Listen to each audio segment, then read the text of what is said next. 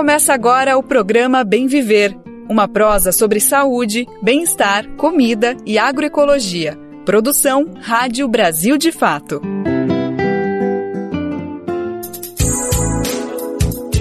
Olá, hoje é quarta-feira, dia 10 de janeiro de 2024. Bem Viver está no ar para compartilhar prosa boa e ideias para uma sociedade melhor. Eu sou Daniel Lamir e sigo aqui mais uma vez tirando a folga do nosso amigo Lucas Weber. Então, bora nessa falar sobre assuntos como agroecologia, revolução, questão indígena e música? Esse é um pouco do trajeto da pauta do programa de hoje, que tem os seguintes destaques. Vamos para Cuba. Destacamos os 65 anos da Revolução Socialista na ilha. Além das telinhas, o que as pessoas em situação de rua passam no inverno em Nova York. E voltando ao Brasil, conversamos com o representante de comissão que elabora um Plano Nacional de Agroecologia. Luiz Gonzaga será retratado em livro de aço. Entenda essa homenagem logo mais. Bicicletadas prestam homenagem à artista venezuelana Julieta Hernandes em todo o país nesta semana. E para a gente não perder o costume, bora aqui relembrar informações preciosas sobre o nosso programa. Nós temos um encontro marcado sempre de segunda a sexta-feira, a partir das 11 horas da manhã pelo rádio. Se você está em São Paulo e não abre mão de ouvir pelo tradicional radinho, presta atenção. O Bem Viver é transmitido na Rádio Brasil Atual 98,9 FM na Grande São Paulo mas estamos além do dial. Entramos nesse horário pela internet na nossa rádio web no site radio.brasildefato.com.br. Também dá para ouvir o programa no seu tempo, a hora que você quiser. É só acessar o site do Brasil de Fato ou buscar o programa nas principais plataformas de podcasts, como Spotify, Deezer, iTunes e Google Podcasts. Fácil, fácil. O Bem Viver também conta com uma ampla rede de retransmissoras pelo país. A lista dessas rádios está disponível no nosso site e cresce dia após dia. E se você representa uma emissora e quiser entrar nessa rede, basta se cadastrar acessando o radio.brasildefato.com.br. Chegando lá, não tem erro. Você clica em Como ser uma rádio parceira. Brasil de Fato 20 anos. Apoie e lute.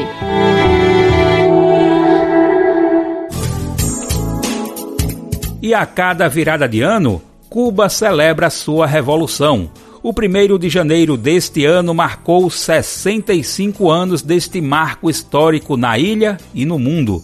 Portanto, vale sempre a gente conhecer bem essa história e entender, olhando para o hoje, ao mesmo tempo, sem abrir mão de considerar um contexto secular e compreender os sonhos da ilha caribenha.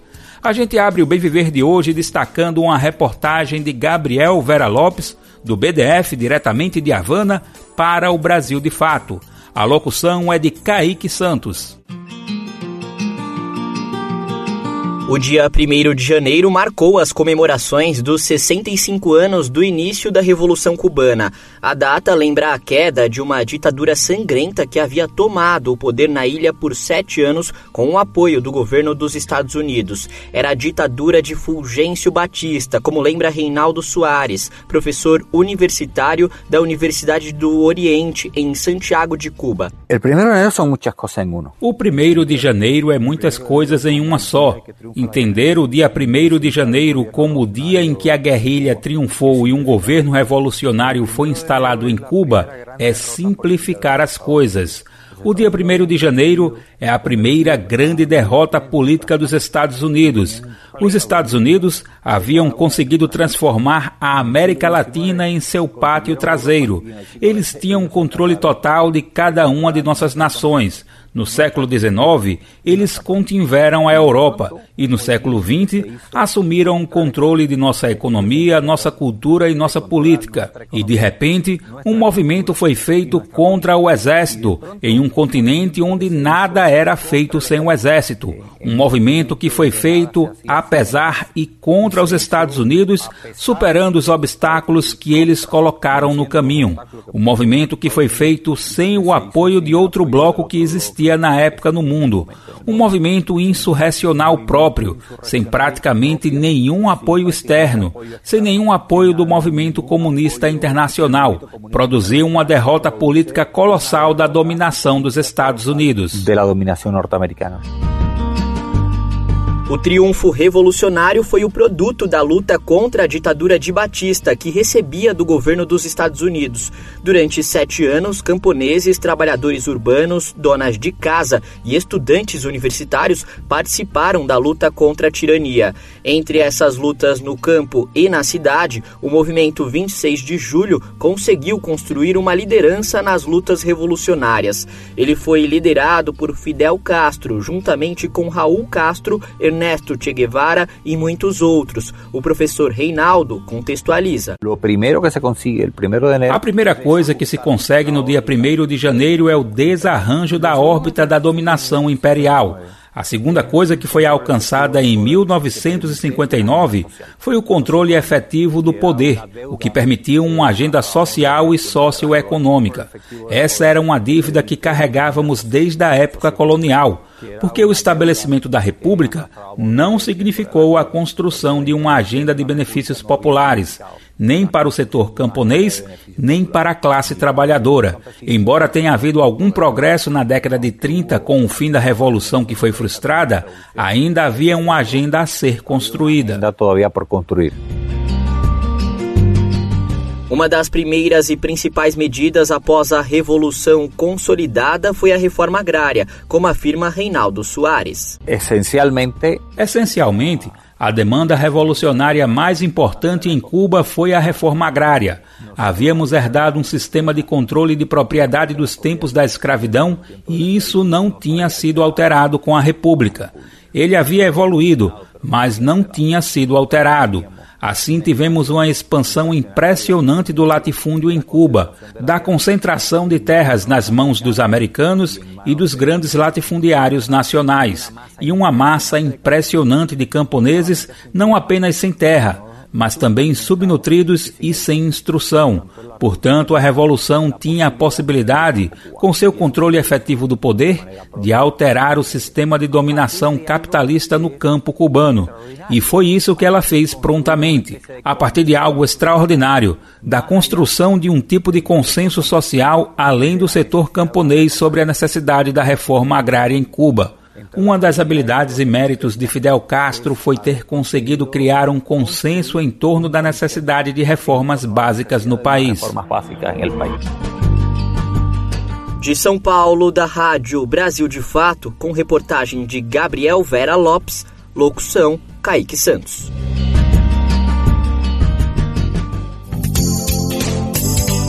De Cuba pegamos carona para falar sobre o seu vizinho e histórico personagem contrário à revolução, os Estados Unidos. É que todo mundo já deve ter visto algum filme de Natal por aí que mostra aquelas cenas romantizadas em Nova York com tudo coberto de neve, né?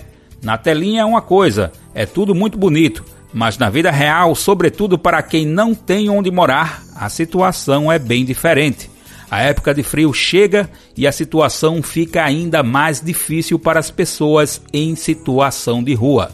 Vamos ver na reportagem de Pedro Paiva, correspondente do Brasil de Fato nos Estados Unidos. Neve e temperaturas abaixo de zero.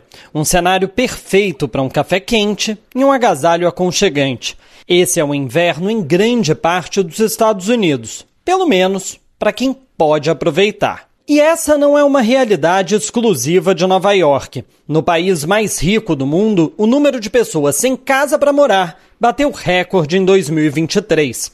Stephen Metro, professor da Universidade de Delaware e especialista no assunto, conversou com o Brasil de Fato. Existe o que é chamado de contagem de um ponto no tempo, que é uma estimativa da população em situação de rua em uma noite específica. E em 2023, esse número é de aproximadamente 650 mil, o maior já registrado desde que começaram a fazer essa contagem em 2007. Não é uma ótima contagem, porque as pessoas em situação de rua é algo difícil de mensurar. A logística de se fazer isso em nível nacional, decidir quem está em situação de rua e quem não está, pessoas em situação de rua são difíceis de encontrar muitas vezes. Mas essa é a melhor contagem que temos e, como eu disse, por essa medida a situação é a pior, pelo menos na última década e meia. Diferentes cidades apresentam diferentes saídas para proteger a população sem teto durante os dias mais frios do ano. Em Chicago, a prefeitura abre bibliotecas para que possam passar a noite aquecidos. Em Boston, algumas estações de trem ficam abertas e aquecidas durante as madrugadas mais frias. Em Nova York, todos os dias nos quais a previsão é de temperaturas abaixo de zero, o chamado Código Azul é acionado. Dentre as medidas, moradores em situação de rua podem dormir em qualquer abrigo da cidade e mais assistentes sociais vão para as ruas. Stephen Metro fala sobre o tema. A forma de se pensar sobre isso é como um band-aid. São medidas efetivas para não deixar que as pessoas congelem até a morte. No entanto, esse é só um dos muitos problemas que pessoas sem teto enfrentam. É uma solução de muito curto prazo. Em última instância, pessoas sem teto precisam de um lar. Se estão doentes, seja por questões de saúde mental, física ou por abuso de substâncias, elas precisam de serviços públicos muitos problemas que os moradores em situação de rua enfrentam e que essas medidas temporárias não resolvem de um jeito ou de outro. Nos últimos anos, a Prefeitura de Nova York instituiu uma política controversa para recolher barracas de calçadas e pessoas que dormem em estações ou vagões do metrô que opera 24 horas por dia. Na maior cidade do país, no entanto, muitos moradores em situação de rua não querem ir para abrigos. Esse foi o caso de Johnny Grima, que teve sua barraca recolhida pela polícia em Manhattan. Sabe, há coisas violentas acontecendo nos abrigos, como esfaqueamentos e coisas assim. É muito perigoso. E sim, ninguém quer fazer parte desse tipo de vida. Quem quer viver assim, correndo perigo o tempo todo? É perigoso aqui, mas menos do que passar por isso. Mesmo para quem quer um abrigo da prefeitura, a situação não é simples. Com um fluxo recorde de imigrantes chegando à cidade todos os dias, o sistema de habitação está superlotado.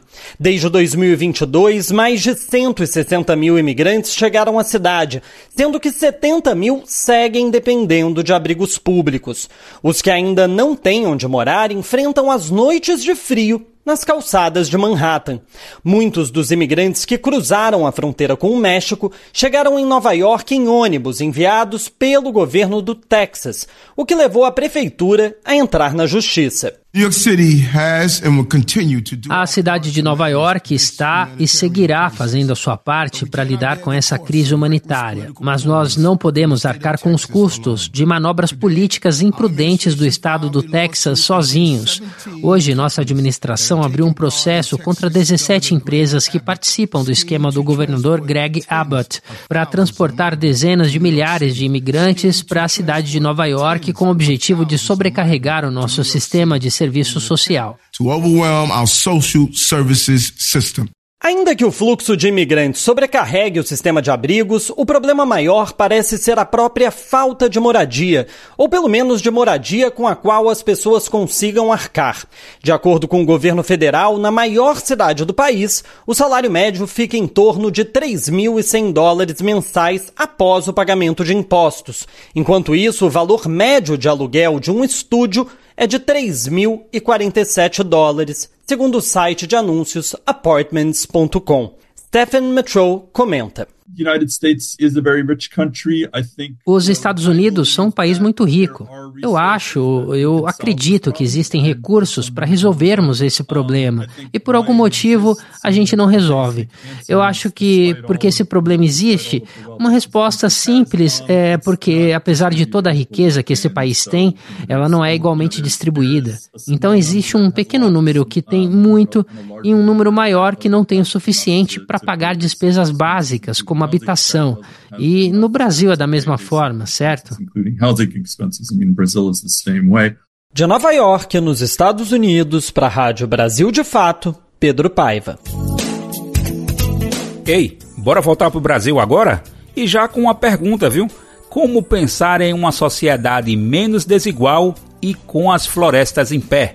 A agroecologia, enquanto prática, ciência e movimento popular, propõe novas relações entre as pessoas, práticas solidárias na economia e respeito à natureza. Óbvio, a gente sabe aqui, né, que há muito desafio pela frente para pensar nessas condições equilibradas para o planeta, mas os passos seguem sendo dados dia após dia. Aliás, a gente também sabe, né, que mudar um paradigma não é uma coisa do dia para a noite. O que não vale para a gente é enxergar que o nosso modo de vida não se sustenta mais e não fazer nada diante disso. Uma das formas de se avançar nas políticas públicas de agroecologia é a presença permanente em espaços de diálogo com o poder público. E é justamente essa a proposta da Senapo, sigla da Comissão Nacional de Agroecologia e Produção Orgânica. A Senapo é formada por representantes da sociedade civil e do governo para que seja elaborado um Plano Nacional de Agroecologia, o conhecido Planapo. Mas, com o golpe de 2016, que tirou a presidenta eleita Dilma Rousseff do poder, a Senapo foi desmanchada.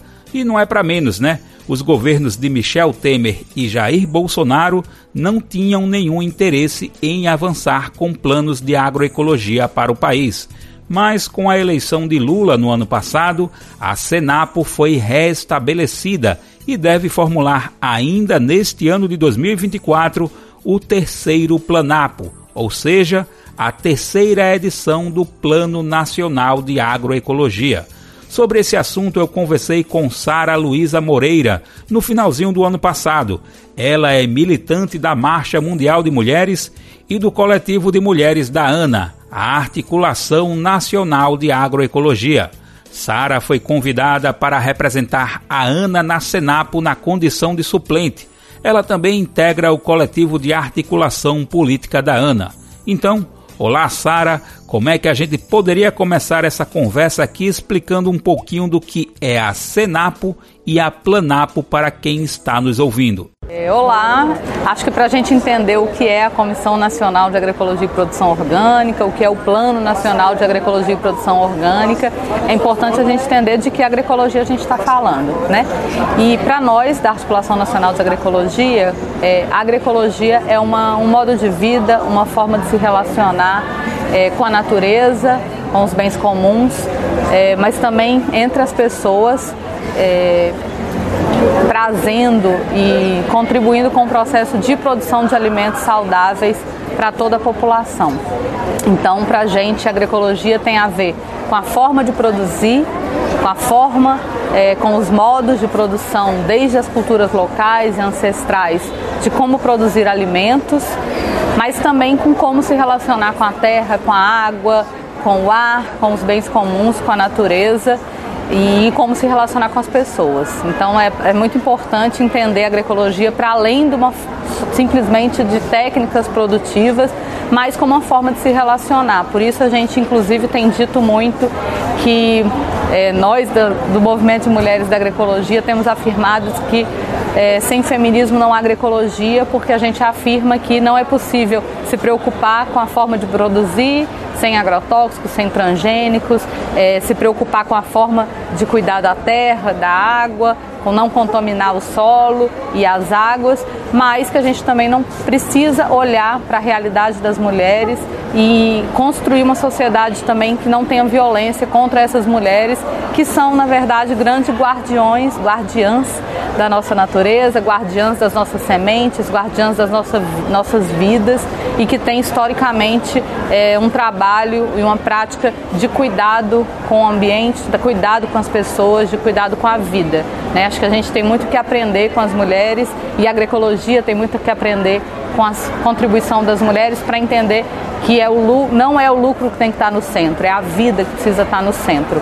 Então, é, quando a gente fala de agroecologia, a gente está falando sim de ter é, alimentos saudáveis nas nossas mesas, nos nossos pratos todos os dias e que todo mundo tenha direito a uma alimentação saudável. Isso não seja um luxo de uma classe alta, dos ricos, mas que todo mundo tenha sim garantia de uma soberania, de uma segurança alimentar e nutricional e que essas pessoas, tanto que produzem quanto que consomem, é, tenham qualidade de vida e tenham um bem viver.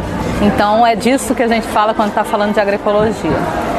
E a Comissão Nacional de Agroecologia e Produção Orgânica é uma instância é, constituída como um espaço de participação social que, em diálogo com o governo, a sociedade civil se organiza para discutir, construir, debater sobre as políticas públicas que a gente acredita que precisam, precisam ser implementadas para que essa agroecologia que a gente está falando chegue até os territórios, chegue até a vida de quem realmente faz essa agroecologia, que é que são as agricultoras e os agricultores familiares, que são os agricultores e agricultoras camponeses e camponesas, que são os povos e comunidades tradicionais, os povos indígenas, os povos quilombolas, são os povos também das cidades, né? Porque na, nas cidades também tem agricultura, que é a agricultura urbana.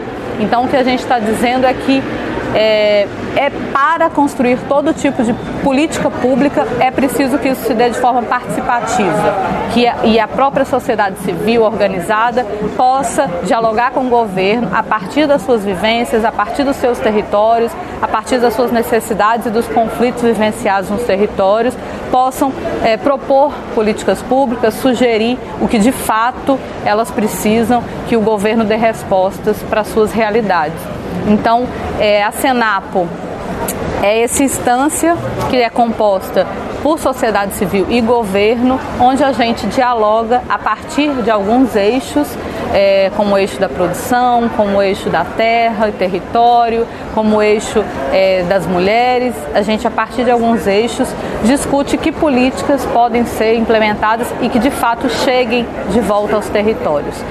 É, a gente existe uma política nacional de agroecologia e produção orgânica desde 2012, resultado de uma série de organizações, lutas do movimento agroecológico, mas também do movimento de mulheres. É, a política nacional de agroecologia e produção orgânica foi uma resposta da presidenta Dilma à Marcha das Margaridas de 2011 então, desde esse processo se constituiu um grupo de trabalho que trabalharia na construção desse plano e também, a partir disso, passa a constituir a Comissão Nacional de Agroecologia e Produção Orgânica, a primeira Senapo. Né? Desde aquele momento é, foi constituída essa instância participativa para, inclusive, contribuir para sugerir propostas para os planos nacionais de agroecologia e produção orgânica, mas também para monitorar, acompanhar a sua implementação e a concretização dessas políticas propostas. Então, hoje nós estamos num processo, tivemos aí um segundo plano, nós tivemos um primeiro plano em 2013, primeiro plano NAPO que a gente chama, Plano Nacional de Agroecologia e Produção Orgânica. O segundo, que foi, esse primeiro foi de 2013 a 2016. No entanto, o segundo Plano Nacional de Agroecologia e Produção Orgânica se deu num contexto já né, de golpe, tinha, é, num contexto de realização de, em que Dilma sofreu o golpe de Estado e então esse segundo plano que foi construído praticamente inexistiu, não foi implementado, já que toda a estrutura de políticas para a agricultura, agricultura, familiar tinha sido é, destruída no Brasil, né? inclusive com a extinção do MDA, que era um dos ministérios que, que orientava, inclusive, acompanhava a implementação desse plano. Agora, nesse novo contexto, com o presidente Lula de volta ao governo, com um governo é, progressista, com um governo de diálogo, a gente retoma esse processo de construção participativa das políticas públicas, onde o eixo da participação é um eixo fundamental e a gente hoje consegue entender que tem espaços novamente para dialogar e para construir uma política conjunta. Então, não, nós estamos nesse contexto é, desde a Articulação Nacional de Agroecologia, construindo processos desde os estados, a partir da iniciativa Políticas Públicas para a Agroecologia na Boca do Povo, é, organizando processos estaduais, oficinas estaduais para a construção de propostas para o, o, terceiro planapo, o terceiro Plano Nacional de Agroecologia e Produção Orgânica, para dialogar e para apresentar para o governo. E agora, com a retomada, então, do, é, da, do, da Comissão Nacional de Agroecologia e Produção Orgânica, que foi eleita, passou por um processo eleitoral e tomou posse na abertura do 12º CBA. Agora a gente retoma esse espaço de debate e a nossa intenção é apresentar esse documento ao governo, apresentar a partir desse espaço da Senapo para que de fato o terceiro Plano Nacional de Agroecologia e Produção Orgânica seja resultado desse processo de diálogo, desse processo participativo e inclusivo que está se dando desde os territórios. Sara, em comparação com as duas edições anteriores, poderíamos destacar algumas questões mais específicas que devem entrar nesse terceiro planapo? Plano Nacional de Agroecologia? Será que teríamos ali alguns temas prioritários? Sim. É, nesse processo que a gente está desenvolvendo nos estados é, de debate a partir da iniciativa Políticas Públicas de Agroecologia na Boca do Povo, a gente tem percebido, a gente está no processo de sistematização dessas informações que estão vindo de todos os estados para a elaboração de um documento único a ser entregue pelo governo. E uma coisa que a gente já está identificando, é, primeiro, é que o, o elemento da participação é fundamental todos os estados reafirmam que as políticas públicas precisam ser construídas, como se diz, de baixo para cima e não de cima para baixo. Né? De que, de fato, uma política só vai ser efetiva se ela for construída a partir das necessidades vivenciadas nos territórios, na vida cotidiana das pessoas. Então, o tema da participação segue, inclusive porque a gente veio de um processo de é, destituição, destruição das instâncias participativas, onde é, que inclusive resultaram também num processo de extinção de políticas fundamentais, inclusive para a agroecologia. Então a, a, gente reafirma o lema de que é, sem democracia não há agroecologia, porque essa instância de participação é fundamental. Nesse processo a gente também identificou temas é, alguns que seguem urgentes é, e outros novos temas que, que estão nessa conjuntura mais fortes e urgentes para esse terceiro planapo.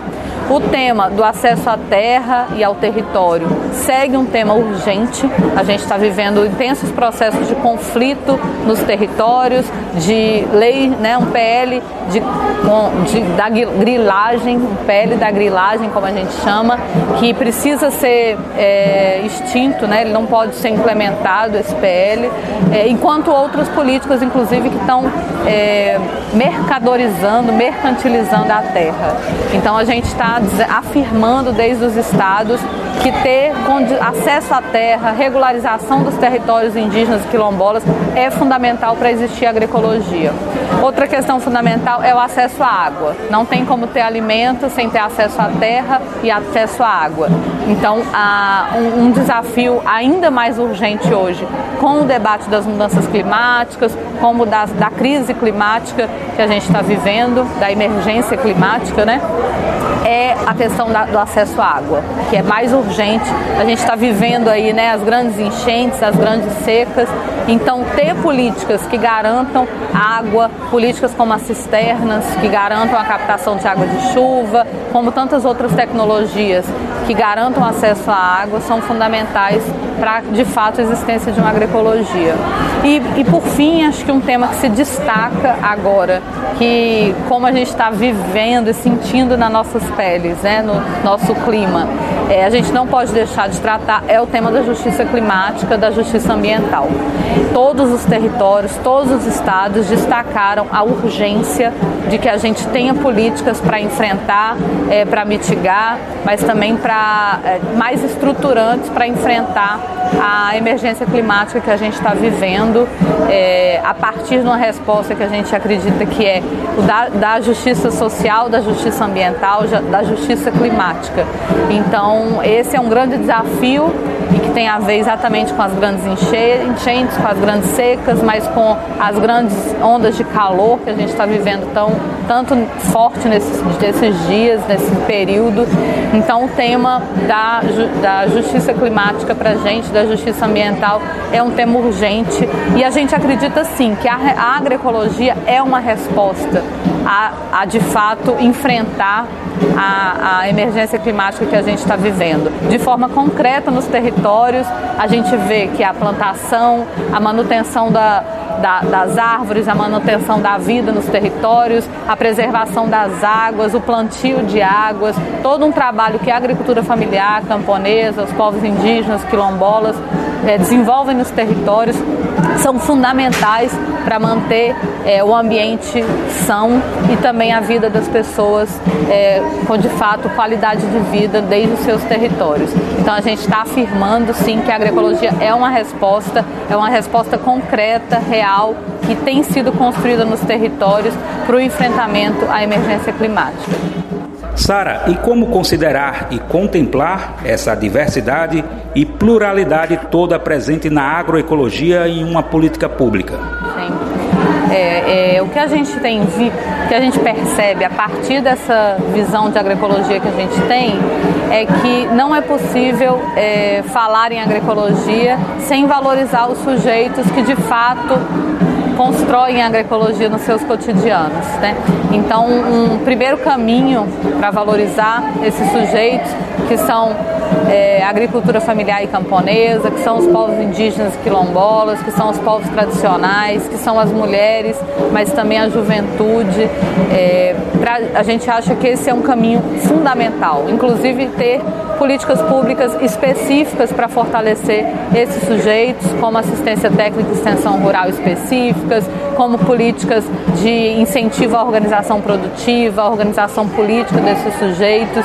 A gente acredita que isso são caminhos estratégicos e fundamentais para fortalecer esses sujeitos historicamente excluídos, invisibilizados é, e que de fato, a partir disso, esses sujeitos vivendo com qualidade é, de vida, com dignidade, vão ter condições de reais de continuar desenvolvendo esse trabalho tão importante para a vida, que é a produção de alimentos saudáveis.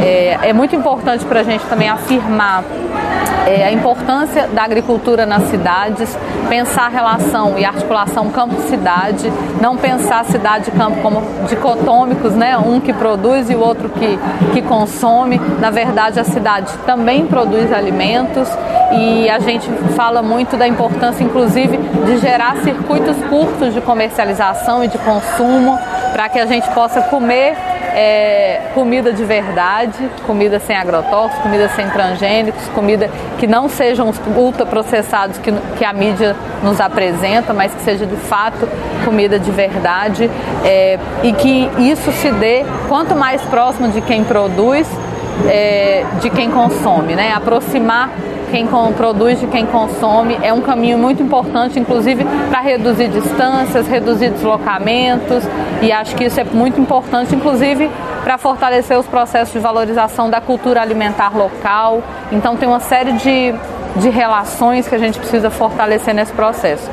Inclusive, é, hoje a gente afirma que para existir essa agroecologia, a gente tem que enfrentar o racismo, a gente tem que enfrentar o patriarcado, a gente tem que enfrentar é, a LGBTQIA mais fobia, né? Porque é, esses sujeitos precisam ser respeitados nos seus modos de vida, nas suas formas de se relacionar com as, entre as pessoas, com a natureza, e isso sim Isso também é agroecologia, é pensar o que produz, quem produz alimentos saudáveis e a garantia da qualidade de vida e bem viver.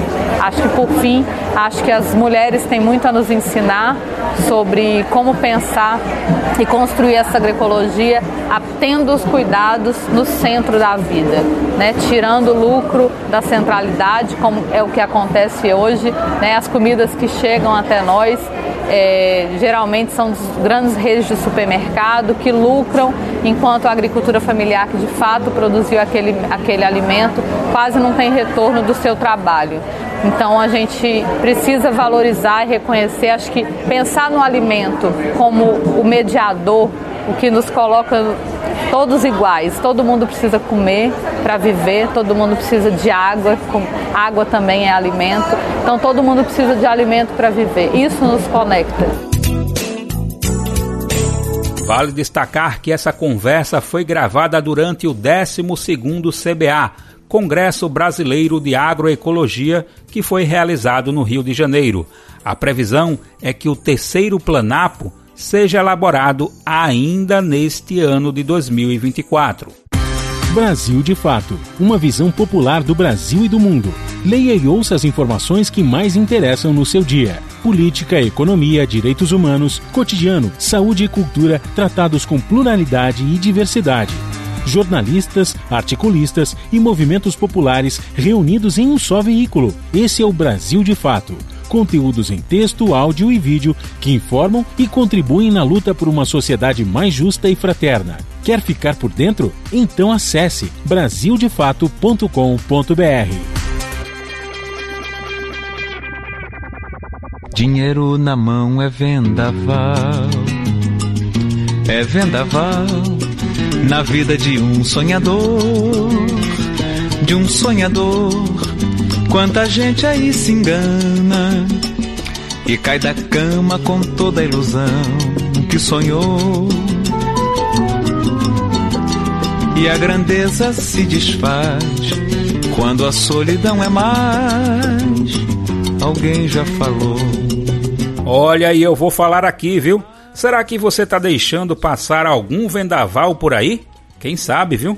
É que tem gente que pode ter dinheiro a receber e não sabe disso.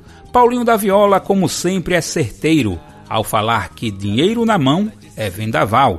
Isso como na música Pecado Capital que a gente acabou de ouvir agora mesmo. Mas na realidade da gente, se não for um vendaval, quem sabe uma notinha que faça uma leve brisa pra gente.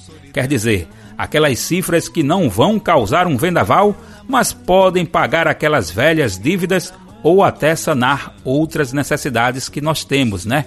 Vamos conferir a reportagem de Renato Ribeiro da Rádio Agência Nacional. Ele destaca que mais de 7 milhões de pessoas podem ter esquecido o dinheiro no banco, viu? Dinheiro na mão é vendaval, dinheiro na mão é solução. E solidão, e solidão. Mais de 7 bilhões e meio de reais ainda esquecidos nos bancos podem ser sacados por brasileiros. Esses valores a receber estão disponíveis no sistema do Banco Central. Até novembro do ano passado, apenas 5 bilhões e meio de um total de 13 bilhões esquecidos no sistema foram resgatados. Apenas 17 milhões de pessoas ou empresas buscaram os valores. Esse número representa 28% do total de mais de 60 milhões de correntistas. Os valores de até 10 reais concentram 63% dos beneficiários. Já entre R$ 10 e 100 reais, são 25% dos correntistas. As quantias entre 100 e 1.000 representam quase 10% dos clientes. Só 1,71% tem direito a receber mais de mil. Para saber se tem algum dinheiro esquecido, basta acessar valoresareceber.bcb.gov.br. O Banco Central aconselha a ter cuidado com golpistas que alegam fazer a intermediação ou cobrança para resgate de valores esquecidos. Todos os serviços são totalmente gratuitos. O sistema não envia links nem entra em contato para tratar sobre valores a receber ou para confirmar dados pessoais. Com informações da Agência Brasil, da Rádio Nacional em Brasília, Renato Ribeiro. A ABJD é a Associação Brasileira de Juristas pela Democracia. Defende o Estado democrático de direito, a presunção de inocência, o devido processo legal e o acesso à justiça. A ABJD é a única organização do Brasil que reúne todas as categorias de juristas do estudante à juíza, da servidora do sistema de justiça ao defensor público. Juristas democráticos são essenciais para evitar retrocessos e avançar nos direitos e garantias. Faça parte da ABJD. Entre no site e associe-se a abjd.org.br.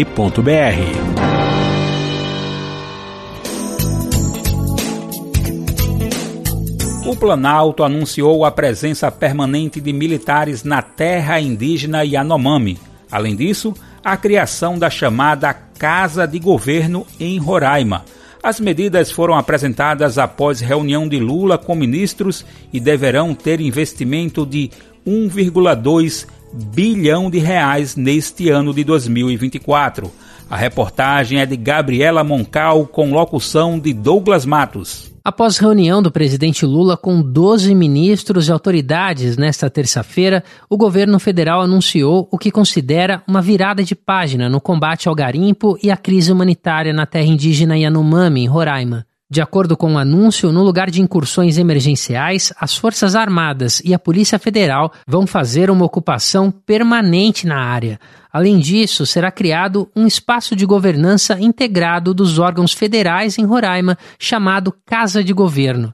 Para as iniciativas, será investido um montante de aproximadamente 1 bilhão e 200 milhões de reais em 2024. Em coletiva após o encontro, o presidente Lula afirmou que o governo fará um esforço ainda maior para utilizar todo o poder da máquina pública na questão. A gente vai decidir tratar a questão de Roraima e a questão indígena e a questão dos Yanomamis como uma questão de Estado, porque não é possível que a gente possa perder uma guerra para garimpo ilegal, que a gente possa perder uma guerra para madeireira ilegal, que a gente possa perder uma guerra para pessoas que estão fazendo coisas contra o que a lei determina. Após um ano de mandato, com uma operação para combater a crise humanitária na região Yanomami no início do ano passado, 20 mil invasores foram retirados do território indígena e dezenas de maquinários de garimpo destruídos. As atividades de mineração, no entanto, não só cessaram, como voltaram a se intensificar. Ainda de acordo com Lula, o encontro com ministros serviu justamente para definir como serão as ações de intervenção do governo a partir de agora. Nós temos territórios indígenas demarcados, nós temos que cuidar dela com muito carinho, e essa reunião aqui é para definir de uma vez por todas o que que o nosso governo vai fazer para evitar que os indígenas brasileiros continuem sendo vítimas de massacre, do vandalismo, da garimpagem e das pessoas que querem invadir as áreas que estão preservadas e que têm dono, que são os indígenas e que não podem ser utilizadas. O governo definiu ainda que a entrega de cestas básicas por transporte aéreo aos indígenas seguirá sendo feita por militares apenas até março. Depois disso, o Ministério da Gestão, comandado por Esther Dweck, vai gerenciar a contratação de empresas privadas para essa logística. Segundo o Ministério da Defesa, no início de 2023 até o momento, foram entregues mais de 36 mil cestas de alimentos aos Yanomami. Em coletiva de imprensa após a reunião interministerial, Rui Costa afirmou que ações conjuntas entre os Ministérios do Desenvolvimento Agrário, do Meio Ambiente e dos povos indígenas deverão estimular a retomada do modo de vida indígena na região. Ou seja, nas palavras dele, a pesca, o cultivo e garantir, portanto, a segurança alimentar que não dependa da chegada da cesta básica. Além do presidente Lula, Costa, Múcio e Dueck, participaram da reunião o vice-presidente Geraldo Alckmin e os ministros Flávio Dino, da Justiça e Segurança Pública, Wellington Dias, do Ministério do Desenvolvimento Agrário, Nízia Trindade, da Saúde, Marina Silva, do Meio Ambiente, Silvio Almeida, dos Direitos Humanos, Sônia Guajajara, dos Povos Indígenas, Márcio Macedo, da Secretaria-Geral, Alexandre Padilha, das Relações Institucionais e Paulo Pimenta, da Comunicação, Joênia Wapichana, presidenta da FUNAI, e Andrei Rodrigues, diretor-geral da Polícia Federal, também estiveram presentes. De São Paulo, da Rádio Brasil de Fato, com reportagem de Gabriela Moncal. Locução: Douglas Matos. E a gente reforça aqui, né? Essas e outras medidas são necessárias e urgentes, principalmente após a situação que os povos originários passaram no Brasil nos últimos anos. Bom, e aqui no Bem Viver a gente volta a destacar as homenagens à artista venezuelana Julieta Hernández. Ela foi encontrada morta com sinais de violência no interior do estado do Amazonas enquanto voltava ao seu país de origem. Estão sendo organizadas as chamadas bicicletadas aqui no Brasil e no exterior.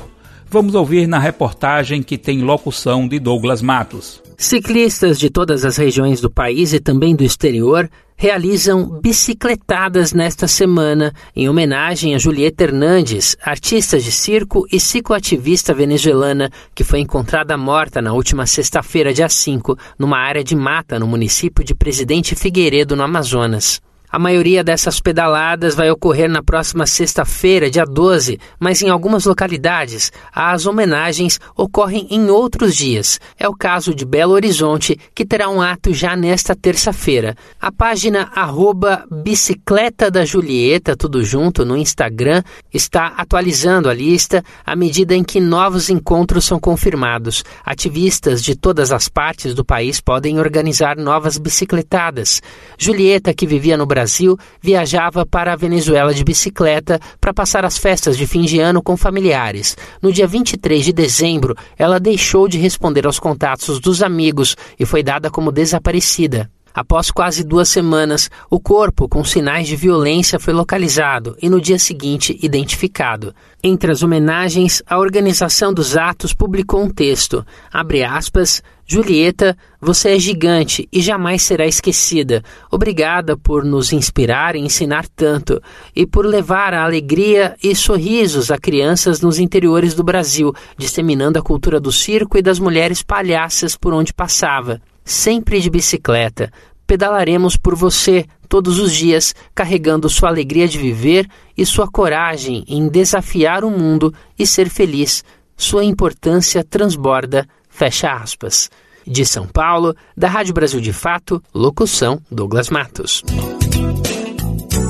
O papo agora é sobre comunicação e a gente destaca os dados do projeto Perfil Racial da Imprensa Brasileira. A iniciativa foi apresentada em 2021, mas a gente sabe, né, que infelizmente esses dados ainda refletem uma atualidade. O projeto apontou que o número de jornalistas negros nas redações brasileiras é quase três vezes menor do que a de jornalistas brancos. Jogando aqui em percentuais, são 20% de negros, 77% de brancos e apenas 0,2% de indígenas nas redações brasileiras. Apesar deste perfil das redações, uma série de coletivos de comunicação tem surgido justamente no intuito de trazer novas vozes e territórios. Um exemplo é a Escola Livre de Ancestralidades Cariri, que está localizada no sul do Ceará. Para conhecer essa experiência e discutir uma comunicação mais plural e diversa, o Brasil de Fato Pernambuco conversou com a jornalista Raquel Cariri. Ela é fundadora da escola e colunista da Afoitas. A conversa está na edição mais recente do podcast Prosa e Fato do BDF Pernambuco. Quem puxa o papo com Raquel Cariri é Ialei Tairini. A gente confere agora um trechinho dessa conversa. Raquel, seja bem-vinda ao Prosa e Fato. Você é pertencente ao povo Cariú Cariri, que nasceu na região do Cariri cearense e também escreve bastante sobre mudanças climáticas, caatinga, ancestralidade, territórios. De que maneira sua história pessoal atravessa ou até estimula o teu fazer jornalístico? É, Yale, muito feliz de estar aqui, nessa, batendo esse papo, é, porque o, o que a gente sempre, é, sempre fala, né, que os povos indígenas é, eles precisam ser convidados, né, para falar sobre antirracismo. Muitas vezes a gente é, não, não é pautado nesse lugar, né, de, de falar sobre antirracismo, de refletir sobre antirracismo a partir da perspectiva indígena. Então, fico muito feliz de estar aqui.